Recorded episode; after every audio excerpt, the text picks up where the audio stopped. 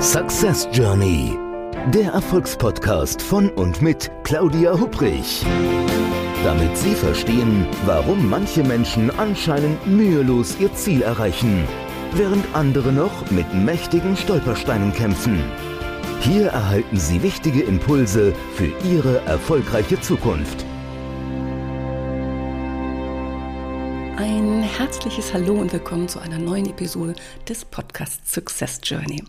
Dem Podcast mit jeder Menge Impulsen, wie Sie aus Ihrer Reise zu Ihren Zielen eine echte Erfolgsreise, also eine wirkliche Success Journey machen. Mein Name ist Claudia Hubrich und ich freue mich, dass Sie wieder mit dabei sind. Ich möchte in dieser Podcast-Episode so ein paar wichtige Impulse geben, wie Sie auf Ihrer Success Journey, auf Ihrer Reise zu Ihren Zielen fokussiert bleiben und einen klaren Blick bewahren und auch wie sie sich besser auf das, was ist und was es zu tun gibt, konzentrieren können, also damit sie entspannt ihr Ziel erreichen. Kennen Sie überhaupt Stress? Ich glaube, die meisten Menschen kennen das Gefühl, Stress, gestresst zu sein, oder? Also eigentlich beschreibt der Begriff Stress ja eine ganz natürliche und evolutionär bedingte Reaktion eines Menschen auf Bedrohungssituationen. Und diese Reaktion, die ermöglicht uns, mit körperlichen oder auch psychischen Belastungen umzugehen. Ja. Unser Gehirn besteht dazu grob gesprochen aus drei unterschiedlichen Teilen. Da gibt es zum einen, einem, ja, man sagt, einen uralten, ein uraltes Reptiliengehirn, das für unsere Reflexe zuständig ist. Dann gibt es noch ein altes limbisches System, das sich um unsere Gefühle kümmert und ein na, relativ junges Großgehirn, das die Kompetenz für unser Denken hat. Und ja, wenn es stressig wird, ich denke, das hat bestimmt jeder von uns schon mal erlebt, dann übernimmt meist automatisch unser Reptiliengehirn die Kontrolle und schaltet um auf Autopilot. Ja, und in diesem Moment, da gibt es eigentlich nur noch zwei Alternativen. Kampf oder Flucht. Zubeißen oder sich aufgeben. Verbale Angriffskommunikation oder nonverbales schulterzuckendes Stillhalten. Also prinzipiell ist Stress erstmal eine ganz normale Reaktion des Körpers und soll uns helfen, in der jeweiligen Situation eben richtig zu agieren. Ja, Soweit, so gut. Ein, ein Leben ohne Stress gibt's überhaupt nicht. Denn Stress ist die Grundlage für verschiedene Lern- und auch Entwicklungsprozesse. Ich könnte es auch anders sagen. Ohne Stress, da gäbe es überhaupt gar keine Anpassung und Entwicklung in unserem Leben wenn Sie also das nächste Mal gestresst sind, vielleicht einfach auch mal diese Perspektive einnehmen. Ja, wie bei so vielen im Leben gibt es jetzt aber auch in Bezug auf Stress zwei Seiten der Medaille. Denn Stress hilft nicht nur, sondern gehört, naja, nach Meinung von vielen führenden Gesundheitsexperten wirklich zur größten Gesundheitsbedrohung des 21. Jahrhunderts. Die Weltgesundheitsorganisation, die WHO, bezeichnete Stress als die größte Gesundheitsgefahr des 21. Jahrhunderts. Muss man sich mal vorstellen. Und das Phänomen Stress, das zieht sich wirklich durch alle beruflichen Schichten. Es gibt jede Menge Studien, also gerade aus den letzten Jahren, ähm, jede Menge Studien zum Thema Stress. Und in einer ganz aktuellen Studie steht drin, dass in Deutschland mehr als drei Viertel der erwachsenen Bevölkerung zumindest gelegentlich unter Stress oder ein knappes Viertel sogar häufig unter Stress leidet. Ja, ich denke, die Fakten, die sprechen für sich. Viele Menschen, viele von uns fühlen sich heute dauerhaft überlastet. Sie sind gestresst im Beruf, wollen auch zu Hause die volle Leistung bringen und finden, wenn überhaupt, nur noch Ruhe während des Schlafs. Und am nächsten Tag geht's dann wieder von vorne los. Kein Wunder, wenn man sich dann so richtig gestresst fühlt oder vielleicht auch sogar krank wird.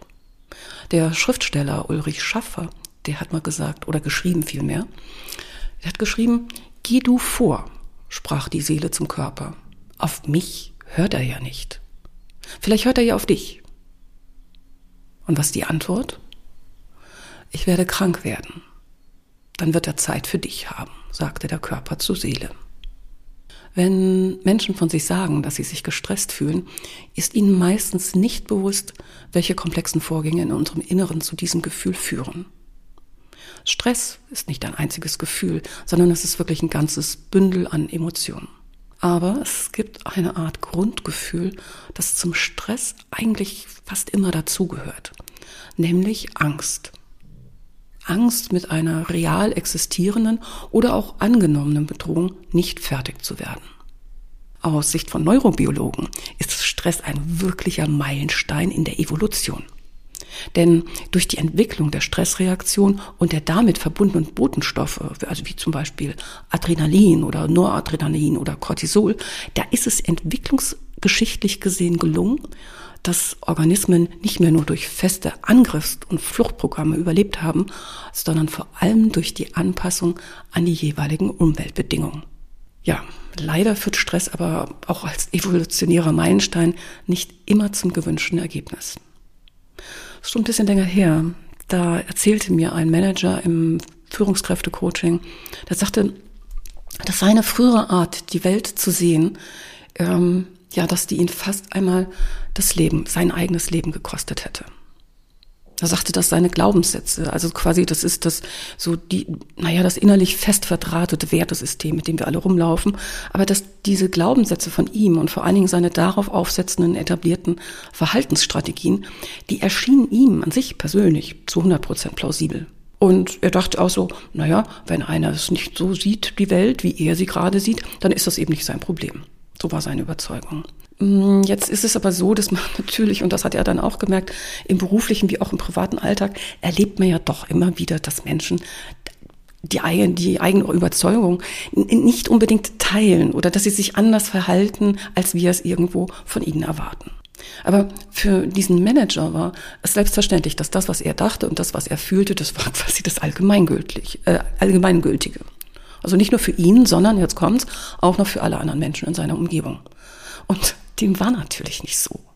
Und das wurde ihm auch jeden Tag aufs Neue vorgeführt. Und das führte wiederum zu einem immensen Stress, der ihm aber so wirklich zu dem Zeitpunkt zumindest damals nie wirklich bewusst war. Ja, bis es zu dem seinem persönlichen Supergau kam, Diagnose Schlaganfall. Und von jetzt auf gleich war dann überhaupt nichts mehr selbstverständlich. Er konnte nicht mehr alleine aufstehen, nicht mehr selbstständig laufen. Er konnte Dinge mit der Familie nicht unternehmen und natürlich den eigenen Beruf schon erst recht nicht ausüben. Er musste sich ganz schön wieder da reinkämpfen, ja, dass, dass er das eben wieder erreichen konnte. Und heute ist er zum Glück wieder vollständig gesund. Aber er sagt, dass sein Denken sich entsprechend wirklich sehr geändert hat. Also, dass er verstanden, dass er gelernt hat, dass seine Sicht auf die Dinge eben nicht die ultimativ richtige ist, sondern eine eben von vielen. Und das nicht, er erwartet auch nicht mehr, dass jeder so ticken muss wie er. Und äh, was er mir auch sagte, das fand ich sehr spannend, dass er sagte, diese Erkenntnis für ihn, dass sie unheimlich befreiend war. Und vermutlich für sein näheres Umfeld auch. Das ist jetzt vielleicht eine eher dramatische Geschichte. Nicht immer geht Stress so dramatisch aus. Und was ein Mensch als Stress empfindet und was nicht, das ist wirklich höchst individuell. Also während eine Person die bevorstehende Prüfung als sehr stressig empfindet, na, da bleibt eine andere stattdessen ganz gelassen. Und Stressauslöser, die können auch viele Gesichter haben. Also Überforderungen wie auch tatsächlich Unterforderungen, die können auch zu Stress führen. Oder Konkurrenzdruck, Zeitdruck, Wechselnde Anforderungen, Kontrollverlust, Veränderung, Konflikte, Trennung, Unsicherheit, Komplexität und vieles mehr. Auch die Veränderung in der sogenannten VUCA-Welt, habe ich ja schon mal drüber geredet, ne, wenn man so sagt, es ist alles, wird wesentlich volatiler, unsicherer, auch wir empfinden unsere Welt als immer komplexer. Auch diese Herausforderungen können als Stressfaktoren empfunden werden, weil viele Menschen das Gefühl haben, rund um die Uhr beschäftigt sein zu müssen. Ja, und wenn auch Sie zu diesen Menschen gehören, die so das Gefühl haben, rund um die Uhr beschäftigt sein zu müssen, wenn Sie dazu gehören, dann sollten Sie sich doch mal fragen, was Ihre Motive dafür sind. Warum Sie das eigentlich so meinen, machen zu müssen. Also der Arbeits- und Organisationspsychologe Tony Krabbe schlägt in seinem Buch Busy Busy, Stresse dich nicht lebe, da schlägt er vier mögliche Gründe vor, warum Menschen sich permanent beschäftigt halten. Also er schreibt, der erste Grund ist, man drückt sich um eine Entscheidung für die wirklich wichtigen und großen Aufgaben und hält sich stattdessen lieber mit vielen kleinen Aufgaben beschäftigt. Ja, also das große Paket, was man eigentlich öffnen müsste, da tigert man eher so ein bisschen rum und macht das nicht, weil man eben denkt, ah, ich bin mit den kleinen Aufgaben noch so beschäftigt. Zweiter Grund, man glaubt, dass so ein ständiges Beschäftigtsein, äh, Beschäftigtsein, dass das den eigenen Marktwert steigert. Und vielleicht, also ich kenne so einige Menschen, die immer, immer, immer busy sind und das Gefühl haben, Mensch, guckt mich an, ich bin immer so busy, ich bin wichtig. Aber das eine hat mit dem anderen überhaupt nichts zu tun. Grund drei finde ich auch interessant, man liebt den Rausch. Also, denn, also so alles Neue, Jede eingehende E-Mail, ne, so ein Ping, ah, da muss ich nochmal wieder reingucken.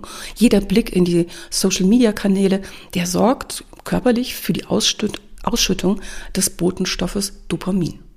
Und Dopamin lässt uns uns gut fühlen, also versetzt uns in so eine Art klitzekleinen Rausch. Ja, und der letzte Punkt Nummer vier, man folgt ganz einfach dem Herdentrieb. Denn wer immer zu beschäftigt ist, so gar keine Zeit hat, nicht mehr innehält, sondern immer am Treten, Machen, Tun ist, im Hamsterrand rumläuft, der entspricht dem Zeitgeist und macht, was so alle machen.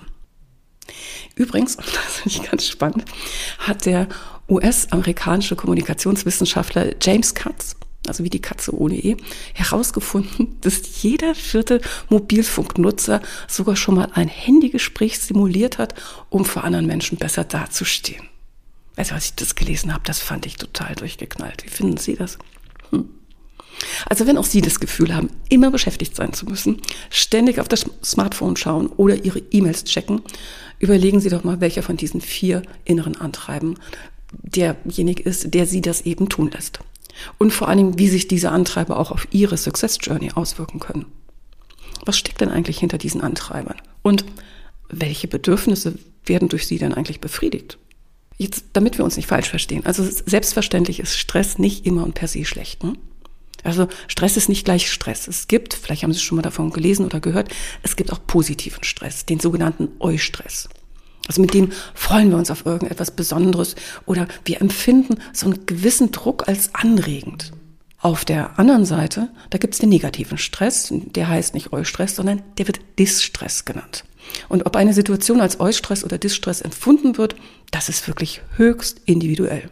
Denn die gleiche Situation, die kann von zwei verschiedenen Menschen sehr, sehr unterschiedlich wahrgenommen werden. Beispiel. Also wenn es einen Menschen davor graut, vor vielen Menschen auf einer Bühne zu stehen und einen Vortrag zu halten, dann wird ein professioneller Vortragsredner Redner das Gefühl der inneren Anspannung eher als positiv empfinden. Kurze Stressphasen, die sind wirklich kein Problem in unserem Leben. Und dementsprechend auch während der eigenen Success Journey nicht. Langfristiger oder chronischer Stress ist jedoch gefährlich. Da, das ist ein andauernder Alarmzustand an unseren, der zehrt an unseren körperlichen wie auch an den psychischen Reserven. Während der kurzfristige Stress für eine Verbesserung der Abwehrlage im Körper sorgt, hat der langfristige Stress das genaue Gegenteil zur Folge. Wer unter Dauerstress nämlich steht, also so unter Dauerstrom, ja, und immer mit einem permanent hohen Stresslevel unterwegs ist, ganz ehrlich, der muss sich nicht wundern, wenn die eigenen, wirklich wichtigen Ziele immer mehr aus dem Blick geraten und man dann auch entsprechend von der eigentlichen ja, Success Journey, von der Reiseroute abkommt. Dies ist ein bisschen so, als wenn man mit dem eigenen Boot auf gefährliche Klippen zusteuert und vergisst, das Ruder noch rechtzeitig herumzureißen. Vom Leck in der Bordwand bis hin zum Mast- und Schotbruch, also die Liste der möglichen Schäden ist lang. So, doch, zum Glück gibt's diverse Heilmittel gegen Stress. Und damit sind jetzt keine Medikamente gemeint, denn Stressprophylaxe hat sehr viel mit Selbstmanagement, Achtsamkeit und Entspannung zu tun. Deswegen fangen wir doch einfach mal Fangen wir doch einfach mal damit an. Wie können Sie negativen Stress auf Ihrer persönlichen Success Journey reduzieren? Ja, oder am besten vielleicht sogar gleich vermeiden. Hier die Übung. Also Stress ist ein Gefühl, das sehr subjektiv ist und in vielen Fällen mit körperlichen Symptomen, wie auch zum Beispiel mit gefühltem inneren Druck, Schlafstörung, Unzufriedenheit, aber auch einer erhöhten Anfälligkeit für Krankheiten verbunden ist. Klar, Stress lässt sich nicht auf Knopfdruck abschalten, aber er lässt sich managen, wenn man ihn wahrnimmt und mit ihm bewusst umgeht. So, hierzu ein paar Tipps. Nehmen Sie negativen Stress wahr. Gucken Sie hin, spüren Sie hin, was Sie da wahrnehmen. Und vor allen Dingen akzeptieren Sie es fürs Erste. Machen Sie auf gar keinen Fall den Fehler, den viele Menschen tun, nämlich so zu tun, als wenn alles in Ordnung wäre. Denn jeder Mensch kennt Situationen im Leben, in denen er fühlt, dass ihm die Herausforderungen über den Kopf wachsen. Überlegen Sie, woher der Stress kommt und halten Sie die Ursachen am besten schriftlich fest. Das ist wesentlich produktiver, als tagelang einfach zu grübeln.